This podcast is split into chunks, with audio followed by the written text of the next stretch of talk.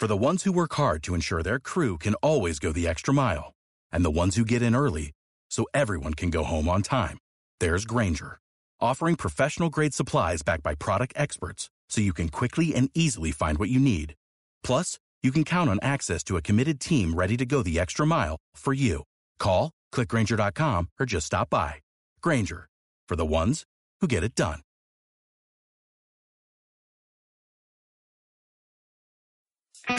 En el mundo de los inversionistas, el que más sabe sobrevive. Los inversionistas somos seres en constante transformación. Para bien o para mal, tú eliges. Si elegiste ser el mejor, llegaste al lugar indicado. Aquí aprenderás tips de líderes de diferentes manadas que te enseñarán nuevos ángulos y miradas para que te conviertas en una mejor versión de ti. Un Inversapiens con múltiples conocimientos, olfato fino y visión estratégica. Un ser evolucionado que sabe moverse en todos los lugares, empresas y mercados. No peligra su dinero, consigue mejores trabajos y el miedo no lo paraliza. Bienvenidos a Inversapiens, transformándose en inversionistas. Con ustedes, Nicolás Magner. Nicolás Magner. Y Carlos Escándar. Carlos Escándar.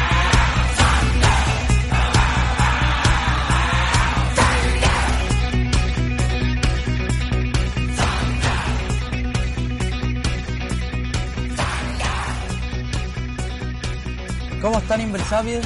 Bienvenidos al capítulo número 24. Estamos acá en un capítulo diferente con Nico y uno de los Inversapiens más Inversapiens de todos, Matías, que nos está ayudando a hacer algo diferente. Queremos partir una nueva etapa eh, poniendo un poco eh, la, parte, la, la parte audiovisual Vamos a ver cómo nos resulta, así que gracias Mati por estar acá. No nos va a acompañar en el capítulo, sino que está tras bambalinas. ¿Cómo estáis tú, Nico? Bien, yo estoy bien, un saludo a todos. Eh, estamos en la Universidad Finisterre, en el patio de la universidad, así que pedimos disculpas si es que en algún minuto el, el ruido ambiente se cuela entre el audio, pero nos parece que es una vista inspiradora para los dos episodios que vamos a grabar hoy día, porque hoy día vamos a trabajar con una parte que es fundamental para el negocio y las inversiones. Sí o sí. Y yo te diría que tiene mucha potencia por dos razones. La primera es porque es absolutamente estratégica y la segunda es porque la gente tiende a pensar que no es importante. Y por lo tanto, como piensa que no es importante, no la trabaja, no la estudia, no la aplica, no la implementa, y eso hace que sea menos productivo eh, el esfuerzo en inversión y menos productivo los conocimientos y las habilidades que la gente tiene. Sí o sí. Entonces, hoy día lo que vamos a hablar es de planificación financiera. Muchos quizás eh, van a estar manejando el auto, ¿cierto? O escuchando esto mientras están haciendo deporte o algo y van a decir, oh, qué lata, eh, hoy día quiero escuchar temas conceptuales y temas más teóricos del mundo de la finanza, pero no se vayan, déjenme convencerlos. Realmente creo y soy un absoluto convencido de que cuando uno gasta un 1% del tiempo en planificar, hace que el 99% restante sea Mucho más dos, tres o cuatro veces más productivo de lo que está haciendo. 100% de acuerdo, Nico. Como es un tema muy difícil de abordar, eh, porque además con Carlos somos unos como amantes de la planificación estratégica, eh, probablemente nos vamos, este va a ser un capítulo en donde nos vayamos a pelear el micrófono en forma física incluso, podemos llegar a los golpes.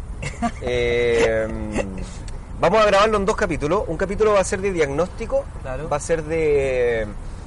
Eh, análisis retrospectivo. un análisis retrospectivo del año y el otro va a ser, el otro capítulo va a ser eh, ya de, de, forward looking, de visión de mediano plazo, porque vamos a estar hablando de durante el 2020.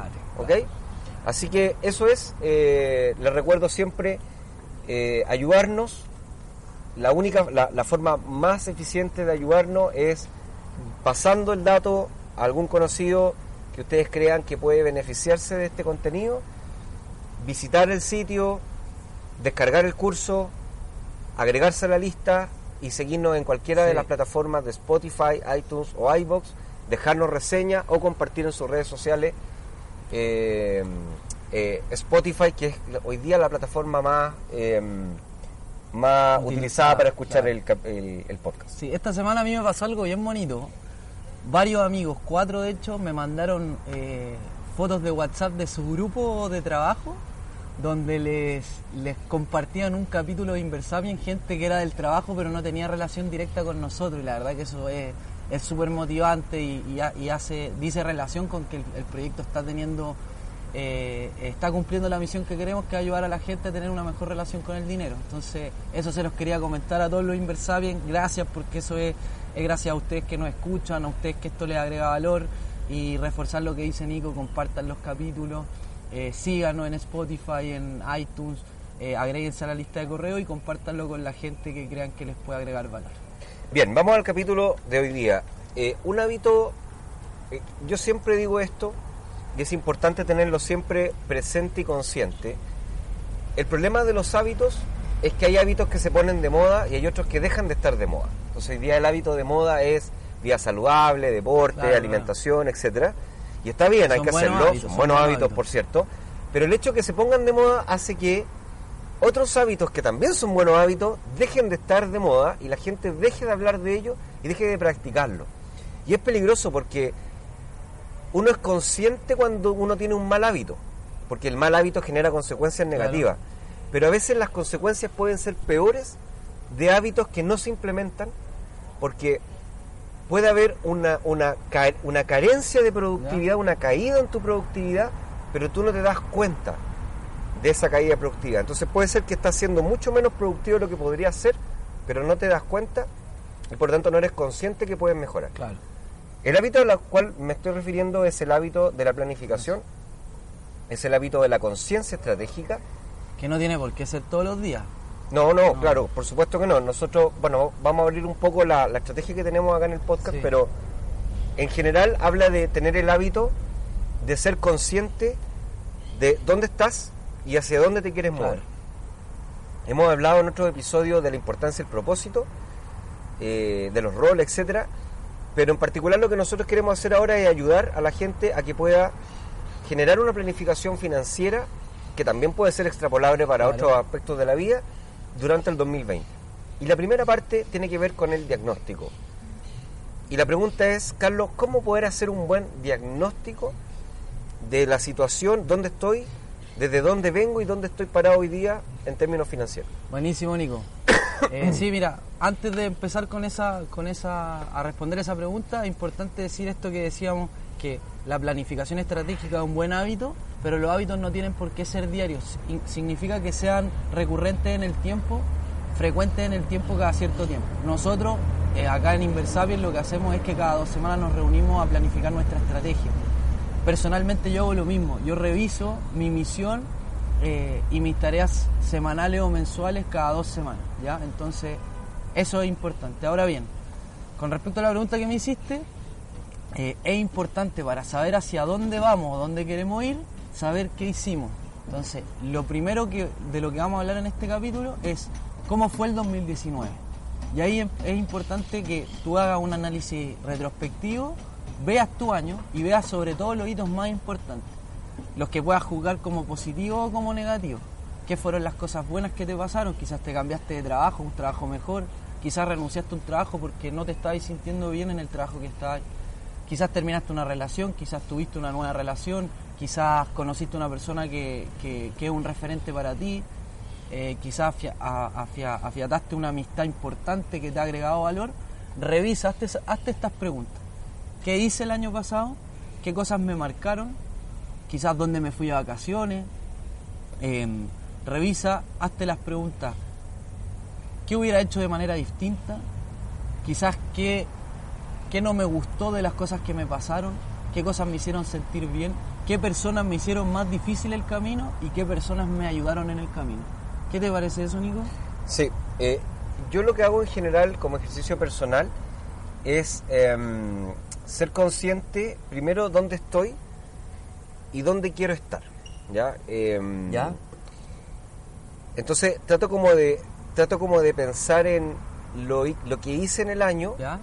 y trato de identificar las cosas que realmente sentí que me movieron en la dirección Buenísimo. donde yo me quiero mover y también trato de identificar cuáles son las cosas que no me ayudaron, me retrasaron o no me hicieron avanzar a la situación donde yo quiero estar. Buenísimo. En lo personal, ¿puedo dar ejemplo? Dale, dale. Eh, por ejemplo, el año pasado yo tuve um, algunas, algunas eh, requerimientos, ¿cierto?, de ayudar a empresas a salir de algunas situaciones, lo que uno típicamente habla de asesoría. Y, y la verdad, yo eso lo identifico como una de las cosas que me alejó de lo que yo quiero o lo que yo quiero convertirme, de mi propósito. Y, y, la verdad es que no me di, no me di cuenta. De hecho, pasé enero, febrero, marzo, abril, mayo, quizás hasta junio, julio. Ahí conversamos. Eh, en agosto recién pude, pude eh, salir bien, obviamente, y todo como corresponde, pero recién en agosto, que es el mes octavo del mes, pude desligarme de esa situación que me, que me sacó el foco, que me extrajo tiempo, y la verdad, eh, hoy día, en, el minuto, yo me, me, volví consciente como al mes 7. Al mes 6, mes 7 me, volví consciente. Pero, pero hoy día haciendo este backward looking, eh, vista hacia atrás, me doy cuenta que fue un error estratégico haberlo hecho. Si uno lo evalúa desde un punto de vista financiero, o sea, digamos por, por ingreso, gasto, etcétera, no fue una mala experiencia. O sea, no es que haya perdido dinero. Y esa es la trampa. Que la gente cree que si hace algo que le genera ingreso, per se es bueno. Entiendo. Y ese es el punto. Esa es la parte más, más peligrosa de ese tipo de actividades. Porque tú estás generando ingreso. Al parecer también parece ser una actividad que, te, que, que el entorno lo tipifica como positivo, porque bueno, tú eres profesor, entonces bueno tener clientes corporativos, tus alumnos te dicen, oye, sí, el tema de la asesoría es súper importante, tu medio también te reconoce por ese tipo de actividad, entonces son puras señales positivas, claro. pero en el fondo el único responsable de ser consciente de que eso no te está haciendo llegar a donde tú quieres llegar o te aleja a donde tú quieres llegar, eres tú. Y al final volvemos a lo mismo, a la importancia, y lo hablamos en los otros capítulos, la importancia del propósito. Entonces al final, y es obvio que si queremos lograr eh, con este 1% del tiempo en la planificación lograr una mejor productividad, al final el principio de todo es siempre el propósito y donde queremos estar, tanto ahora como en 10 años. Entonces, ese es un muy buen ejemplo de hacer un backward looking, identificar algo que hiciste en el año, que probablemente desde un punto de vista objetivo es algo bueno, ya sea generar ingresos, generar reconocimiento, generar prestigio, pero tú sabes dentro de ti que te está alejando de la versión que tú quieres llegar a convertirte en el futuro. Eh, entonces, esa es la primera invitación. Revisar hacia atrás qué cosa hiciste que hace fit con ese tipo de situación. Hay algo que te está generando ingresos, prestigio, reconocimiento, pero que en realidad te aleja de la versión que te quieres convertir. Si es así, es bueno identificarlo, porque te va a permitir en la planificación, que es el, paso que va a venir más adelante, comenzar a eh, comenzar a eliminar eso o a reemplazarlo. A veces no es tan fácil eliminarlo porque uno empieza a generar dependencia de actividades remuneradas, por ejemplo, te generan ingresos. Uno genera dependencia a esos ingresos y por lo tanto eh, es difícil cortarlo. Pero uno lo puede empezar, puede desarrollar un plan para ir transformando ese ingreso para que en algún minuto uno lo pueda dejar y pueda quedarse con la nueva línea de ingreso con una actividad que realmente te dé sentido de propósito. Oye, y en ese sentido, Nico, demos quizás nuestros ejemplos para ayudar a las personas que nos escuchan a que puedan hacer esta, este análisis retrospectivo de manera más fácil, porque siempre es mejor con un ejemplo. Bueno, ese, ese, ese, recién estaba dando el ejemplo. No, pero hay mucho más, me imagino. Tu año no se basó solo en eso. No, o sea, fue, quizá el 80-20 dentro del Pareto, quizás es muy importante eso, pero no fue lo único. No, no, no, o sea, ese es un ejemplo, eh, no es que haya sido todo el año, por supuesto, ese es un ejemplo, pero uh, un ejemplo positivo fue haber comenzado con el proyecto del, podcast. Sí. Eh, yo lo, tengo dentro de mi planificación, dentro de mi diagnóstico, lo tengo como una de las cosas que fueron un acierto en el año 2019, porque eh, logré de alguna forma logré de alguna forma eh, eh, eh, reunir, no estaba pensando la palabra, la palabra justa, reunir distintas facetas y encapsularla en un formato que me encanta, que es el podcast. Yo soy un, fiel ah, oyente de podcast. Eh, y además impactar eh, de forma positiva a una buena masa de personas y a, y a reconectarme con otras. O sea, gracias a este proyecto he vuelto a tener contactos con alumnos o exalumnos que hoy día, después de varios años haciendo clase, yo no soy tan viejo, pero ya llevo 10 años haciendo clase, entonces hay muchos exalumnos que se volvió a conectar conmigo porque se, se encontró con este proyecto dando vuelta en la red. Entonces eh, cumplió eh, una, una cosa muy satisfactoria. Primero me ayudó como a, agrupar eh, distintas facetas, mi, mi, conocimiento como inversionista, mi faceta de profesor de inversiones, mi faceta de, comunicador, etcétera. Además, lo hago disfrutando un formato que además me encanta y que admiro mucho. Eh, y finalmente me permitió reconectarme con, con, mis redes que estaban, que, estaban, que estaban escondidas. Uno lamentablemente tiene el mal hábito de, como profesor, de que uno desarrolla una relación dentro de la sala de clase, pero no tiene mecanismos que te permitan seguir vinculado con tus estudiantes eh, para, para, el, para el futuro. Y eso es una relación, eso hace que la docencia se transforme en algo muy transaccional y sea menos inspiradora para uno. Y esto a mí me ayuda también para darme cuenta que la docencia es algo maravilloso, que genera relaciones de largo plazo con las personas y eso también mejora la docencia. Así que nada, es un análisis buenísimo, 100% positivo del podcast. En tu caso, ¿cuáles fueron las el, cuál fue la actividad negativa y la actividad positiva?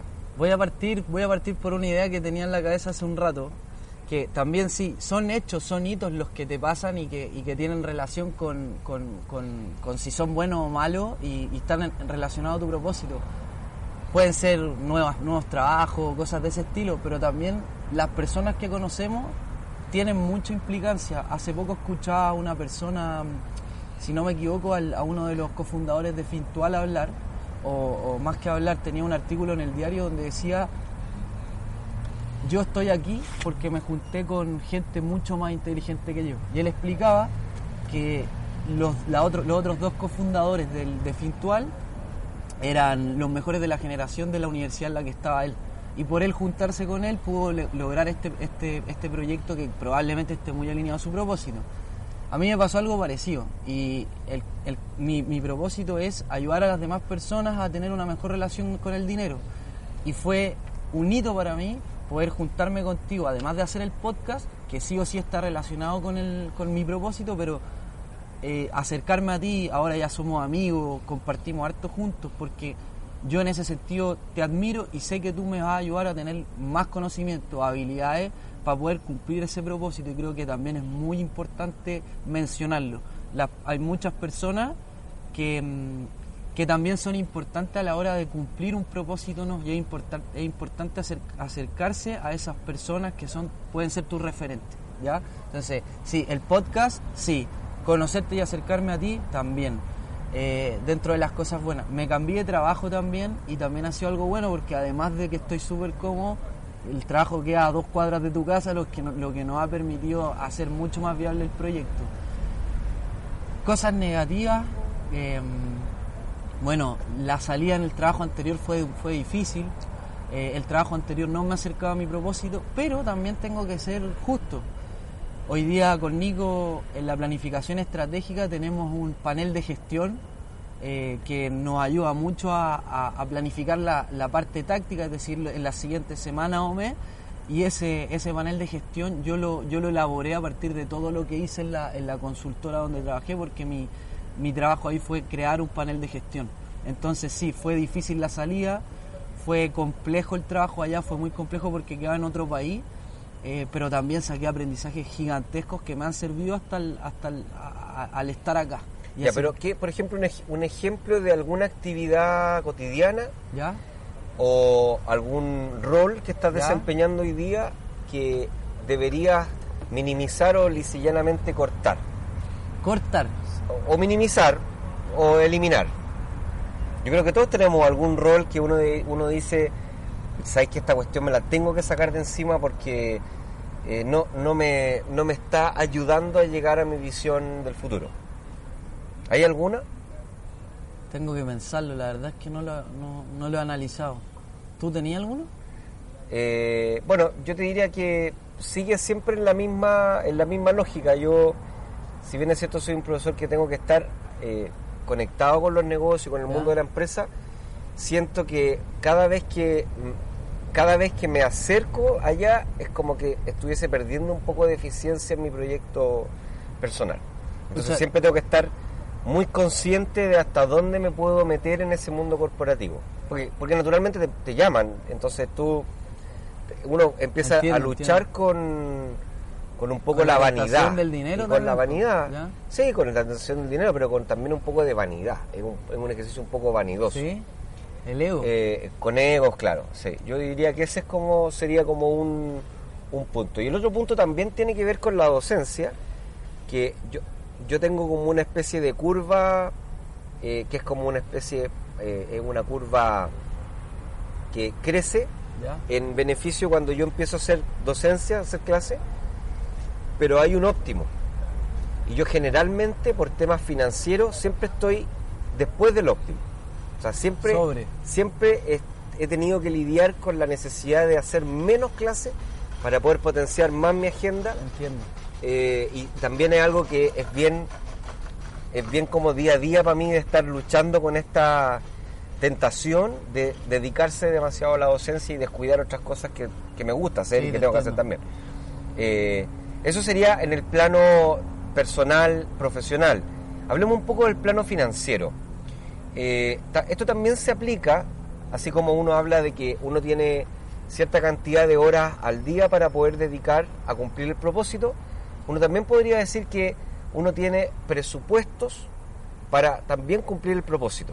Y por lo tanto uno debería también estar tomando decisiones más conscientes de cómo, cómo está gastando ese presupuesto. O invirtiéndolo. O invirtiéndolo o gastándolo para cumplir el, el, presupuesto. Porque al final lo que queremos lograr, si es que todos tenemos un propósito, es poder dedicarle las 24 horas del día a ese propósito. Y muchas veces no lo podemos hacer porque necesitamos, obviamente, suplir nuestras necesidades, ganar plata y sacrificamos esas horas que podríamos dedicarle a nuestro propósito a un trabajo para poder ganar plata. Muchas veces ese trabajo yo te diría que en la mayoría de los casos no está alineado al propósito.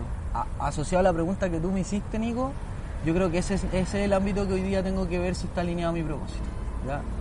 Y volviendo a lo que, a lo que estábamos hablando del, dinero, ¿qué hábitos o cuál es en, el rol financiero, qué metas pudiste cumplir en 2019 y qué, qué mejorarías para el 2020? Sí, en el ámbito financiero lo que uno siempre tiene que pensar es que hay ciertas herramientas que son inevitables para poder hacer este trabajo. Y la primera herramienta inevitable se llama presupuesto. Sí o sí. Eh, y el presupuesto puede tener dos miradas. Puede tener una mirada hacia el pasado, es decir, como una especie de reporte de gastos y de inversiones. O puede tener una mirada hacia el futuro, que sea un presupuesto en términos de lo que necesitas ejecutar para el siguiente para, lograr tu objetivo, claro. Entonces, yo sé que muchos van a tener la sensación de que reportar los gastos, que juntar los gastos, que es complicado. Es complicado, yo lo sé, yo sé que eh, yo sé que es difícil, pero es el primer hábito a desarrollar. El primer hábito que tienen que desarrollar las personas es tener el hábito de mirar la cuenta del banco, de extraer esa información, ojalá en forma diaria o semanal, ojalá diaria, si no pueden diaria, semanal, para empezar a ser consciente de cómo gastan el dinero. Si es que les parece muy difícil hacerlo, la primera consideración es que gasten solo con un medio de pago. Esa es buena, esa es muy buena porque la gente generalmente tiene varias tarjetas, anda con efectivo y, tiene varias formas de gastar el dinero. Le echa petróleo al auto con una con una tarjeta, con otra tarjeta paga el colegio, con otra tarjeta qué sé yo, gasta y consume. lo primero que tienen que hacer, organícense para tener solo una, un medio de pago. Y ojalá que ese medio de pago sea controlado. ¿ya? Me explico, generalmente los bancos, no generalmente, los bancos lo que hacen es que al entregar las tarjetas de débito, entregan una línea de crédito asociada. Y lo que hace la gente es que al tener esa línea de crédito, mentalmente tiene la percepción de que aumenta su poder adquisitivo. Y eso lo va transformando en una persona más inconsciente de lo que puede gastar. Y ándate a ver los, los intereses de la línea de crédito, son los más caros lejos. Entonces, la primera recomendación es que usted vaya al Banco Estado. Yo no tengo nada con el Banco Estado, por supuesto, pero, pero hay, que, hay que promover las cosas que son sanas y buenas. Vaya, métase a la página del Banco Estado, yo lo hice, saque una cuenta RUT, sáquese esos prejuicios que tiene la gente de que no, que cuenta RUT, que yo quiero tener una tarjeta negra, brillante. De... Dejemos de lado la vanidad. Sáquese esa vanidad estúpida de la cabeza, métase a, a internet a la página de Banco Estado, saque una cuenta RUT y después usted la puede ir a retirar a cualquiera de las sucursales. Da su RUT y se la pasan y le hacen todas las claves y todo el tema. Y con la gracia de esa cuenta RUT es que esa cuenta RUT funciona siempre usted le entregue dinero a la cuenta. Entiendo.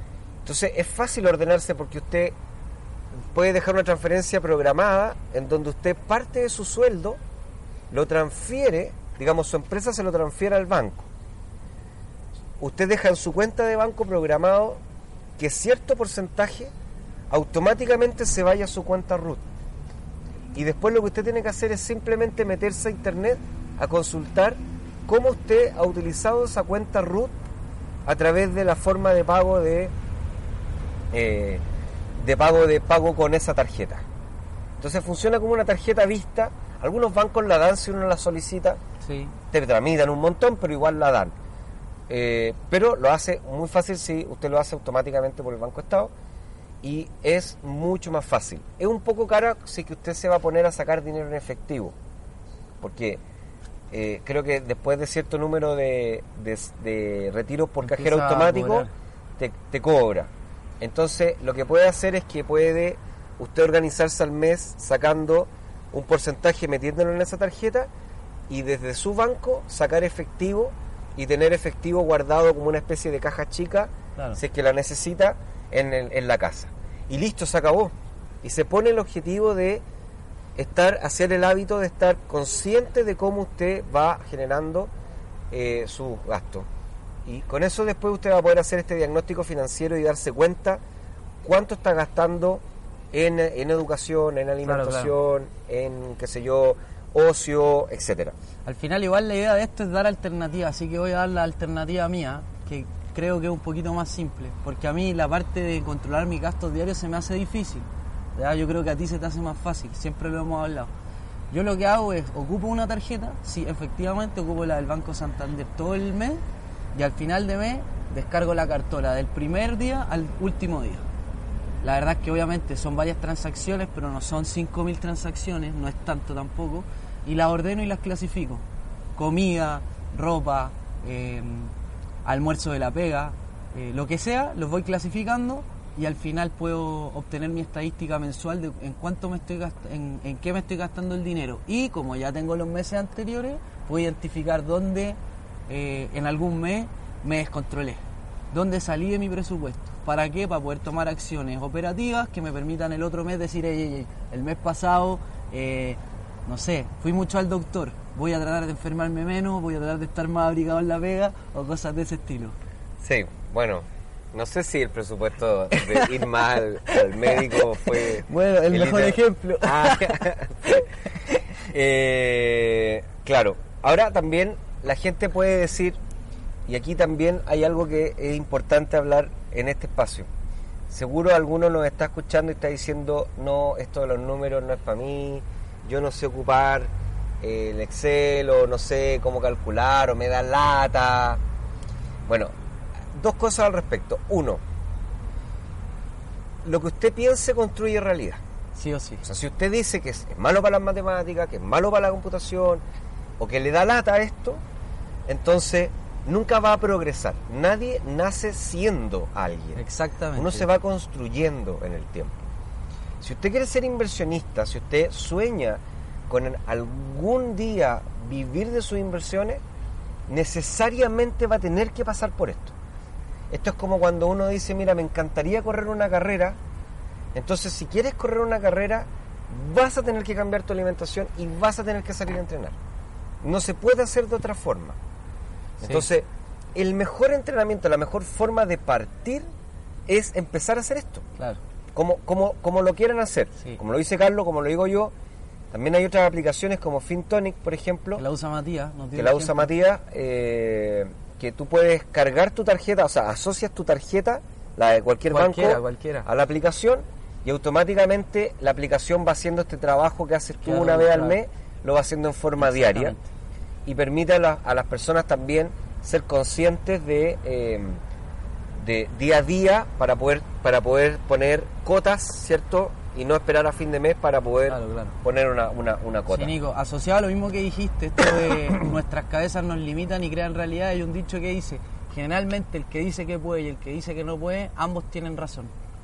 Exacto, entonces lo importante es que seas consciente de que si quieres ser inversionista, tienes que hacer estos trabajos porque es como ir al gimnasio.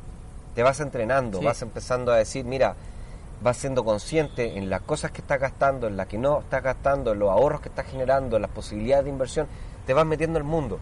Escuchar el podcast es un muy buen primer paso, pero tiene el problema, creo yo, o el riesgo oculto, que si solo te quedas escuchando el podcast, no es suficiente para lograr el... No, este es un trabajo diario. Tienes que pasar a la acción. Entonces, rico sentarte o manejar mientras vas al trabajo o mientras entrenas, escuchando, es cómodo, pero créeme que si no pasas a la acción no vas a generar... Si, no tomas nota y, planificas cómo puedes implementarlo en la semana, es muy difícil que, genere un cambio en ti. Y eso es lo que buscamos nosotros. Sí, eh, por eso les digo, lo primero es eso, es ser consciente de y tener ese espacio de tiempo para ser consciente de las cosas que has gastado. Ahora, el segundo paso, una vez que ya construiste ese hábito, que se, puede demorar tres meses o seis meses, ¿ah? no, estamos, es fácil. No es fácil. Te va a eh, caer en el camino. Hay que tener paciencia, hay que... A ver, lo primero, tente paciencia. Si un día no lo haces, no importa, hazlo al otro día. Si al otro día no lo haces, no importa, hazlo al otro día. No te desanimes, es súper normal. A mí me pasa muchas veces que hay ciertos hábitos que a mí me gustaría hacerlo diario y hay días que no lo hago. No, no digo no lo pude hacer, sino que digo no lo quise hacer, no le quise dar la prioridad que debía tener, pero no importa, este día le voy a dar la prioridad y lo hago. Sí o sí. No hay que desanimarse. No me, desanimo. Segundo, hazlo fácil. O sea, implementa un hábito a la vez. Sí o sí. Entonces di, mira, ¿sabéis qué? es verdad lo que dicen los chicos, yo no soy consciente de en qué estoy gastando mi dinero, así que me voy a concentrar durante estos próximos tres meses en poner la atención diaria al hecho de, de, pensar cómo voy a gastar mi dinero, de qué forma voy a pagar, cómo lo voy a registrar y cómo lo voy a analizar. Y no salte a otro hábito mientras ese no esté 100% implementado y ya sea casi prácticamente automático, que se te activa una alarma a las 2 de la tarde, ah, tengo que hacer esto que llevo haciendo dos semanas. Si eso no te pasa, entonces todavía no estáis listos a pasar al siguiente hábito que quizás sea el ahorro. Exactamente, exactamente. Eso, eso es lo que iba, eso es lo que iba a decir también.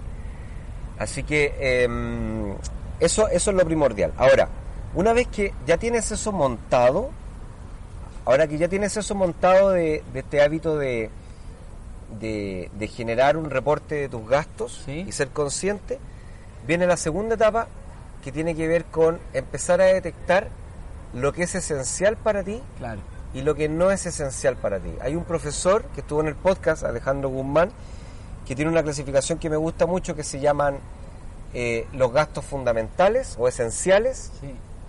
Están después los gastos de placer y después están los caprichos.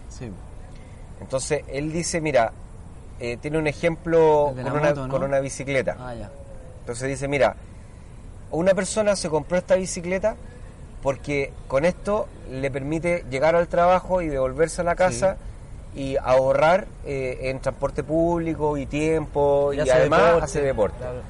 Entonces para él el gasto de bicicleta, el gasto de la bicicleta sería un gasto esencial, porque le permite satisfacer una necesidad que tiene que satisfacer de alguna forma. Después hay otra persona que se compró una bicicleta porque le gusta juntarse con su grupo de amigos y todos los fines de semana salen a andar en bicicleta eh, y hacen deporte. Él no la ocupa para el trabajo, pero eh, es parte de su placer el juntarse con sus amigos y hacer algo y eso le genera valor a esa persona. Y eso le genera valor porque también es importante vivir y satisfacer ámbitos de placer.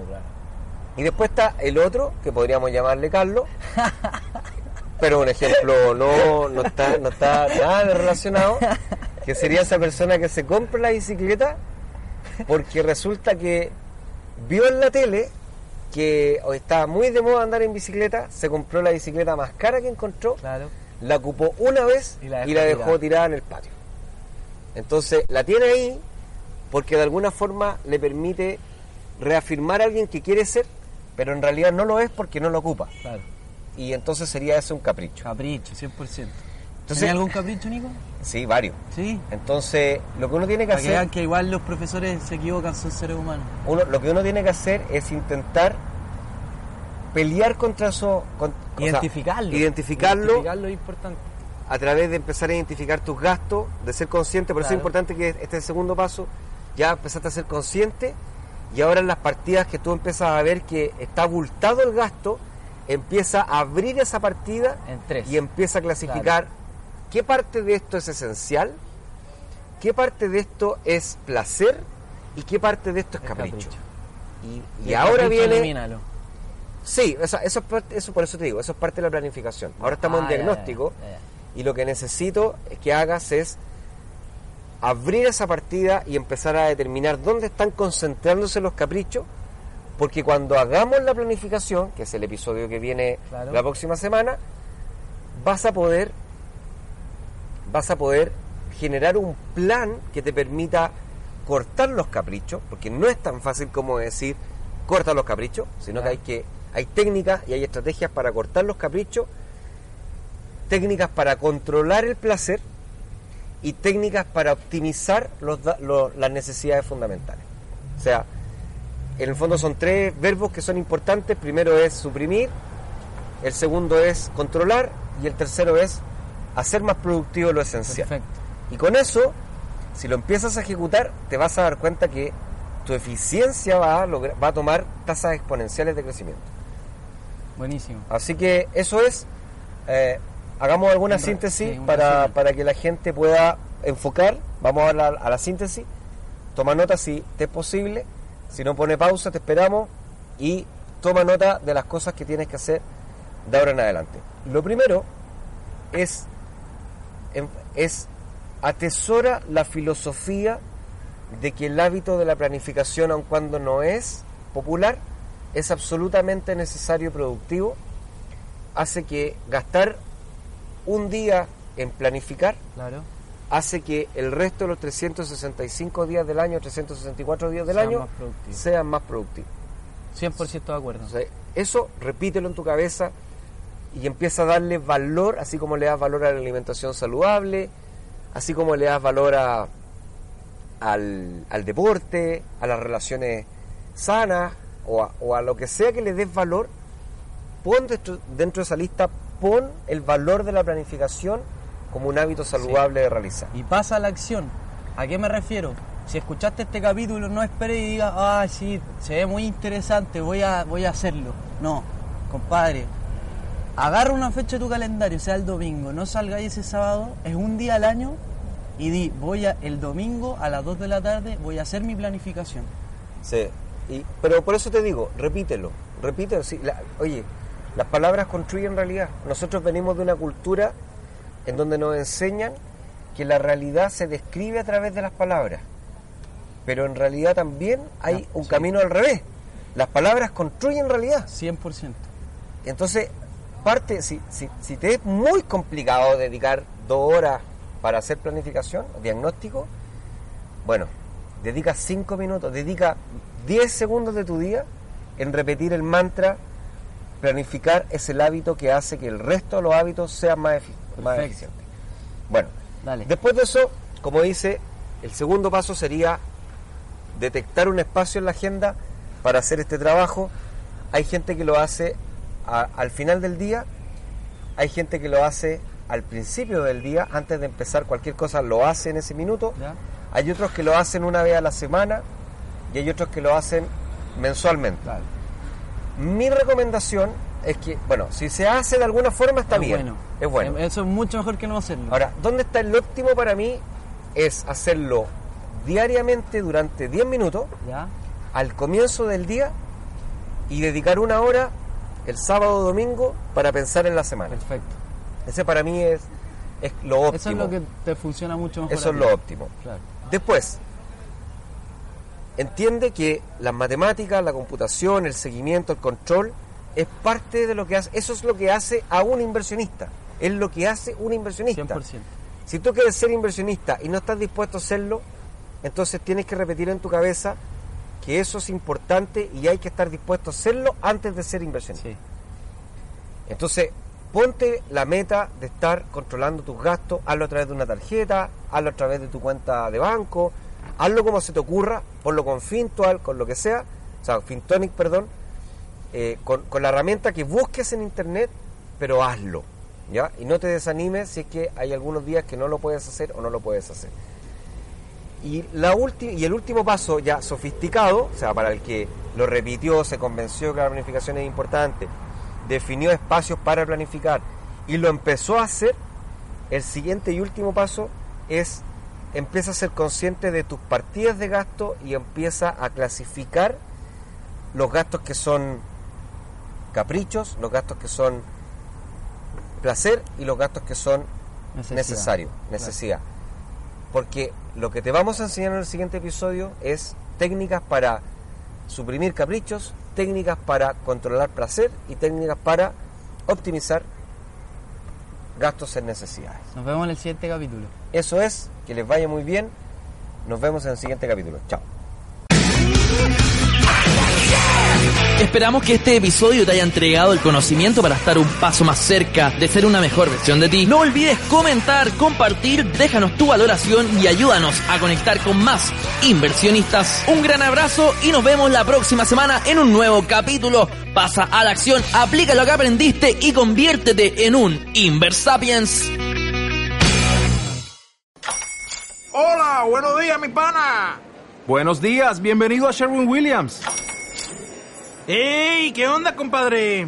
¿Qué onda? Ya tengo lista la pintura que ordenaste en el ProPlus app. Con más de 6.000 representantes en nuestras tiendas listos para atenderte en tu idioma y beneficios para contratistas que encontrarás en aliadopro.com. En Sherwin Williams somos el aliado del PRO.